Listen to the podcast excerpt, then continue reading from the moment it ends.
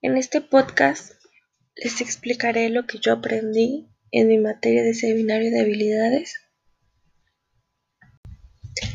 En este curso aprendimos lo que era el pensamiento humano, cómo consistía un pensamiento humano, qué relación existía el pensamiento humano y la personalidad, que muchas veces eso es lo que nos afecta o nos ayuda para salir adelante.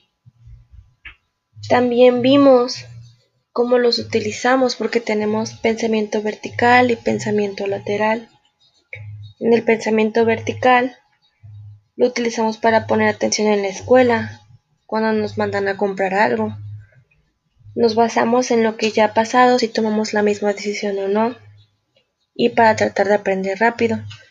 El pensamiento lateral lo ocupamos para razonar, tratar de tomar alguna decisión buscar alguna solución rápida a nuestros problemas y siempre razonar mayormente positivo.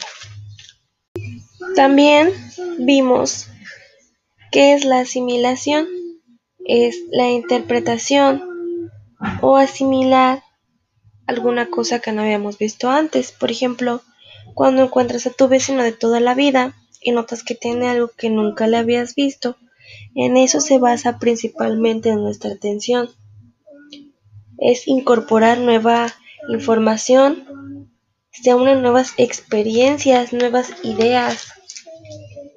También vimos lo que es la autorreflexión de clase. Y aquí es cuando a veces llegamos a un punto en que por la pandemia tenemos problemas y perdemos un poco de motivación en nuestras cosas. Necesitamos más concentración, más motivación, descansar más y enfocarnos más en lo que nos gusta. ¿También sabías que tenemos diferentes tipos de atención? Solamente prestamos 20 minutos de atención cuando estamos leyendo o viendo algo. Después de eso, si te distraes, ya no sirve de nada.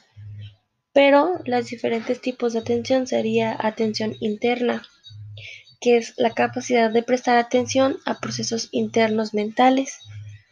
Sería la atención externa, trata de la atención causada por estímulos Después sería la atención focalizada, cuando somos capaces de centrar nuestra atención.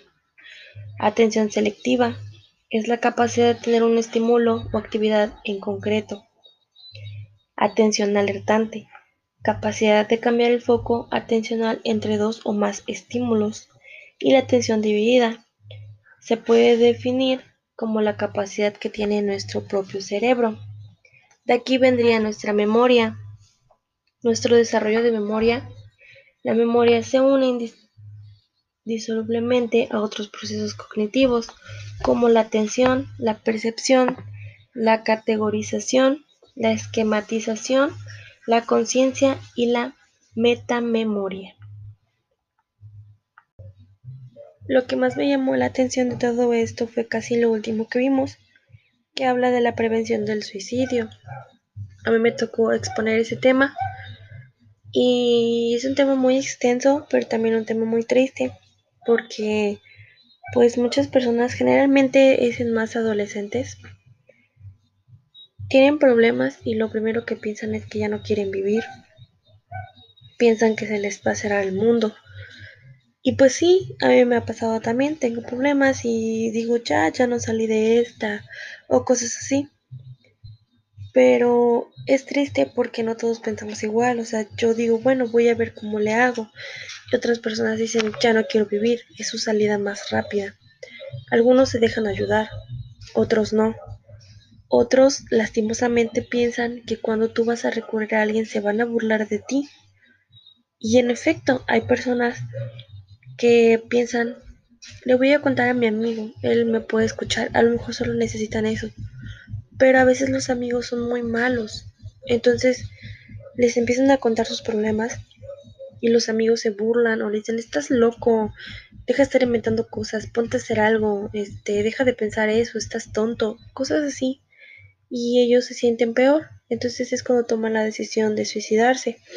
De hecho hicimos un video donde dijimos donde dijimos que se podía ir con un especialista y él te podía ayudar con pláticas. Hay muchas personas, tanto famosas como personas normales, que intentaron suicidarse o pasaron por esa depresión y ahora ellos ayudan a otras personas porque saben todo lo que pasaron para poder estar bien y tener un pensamiento bien.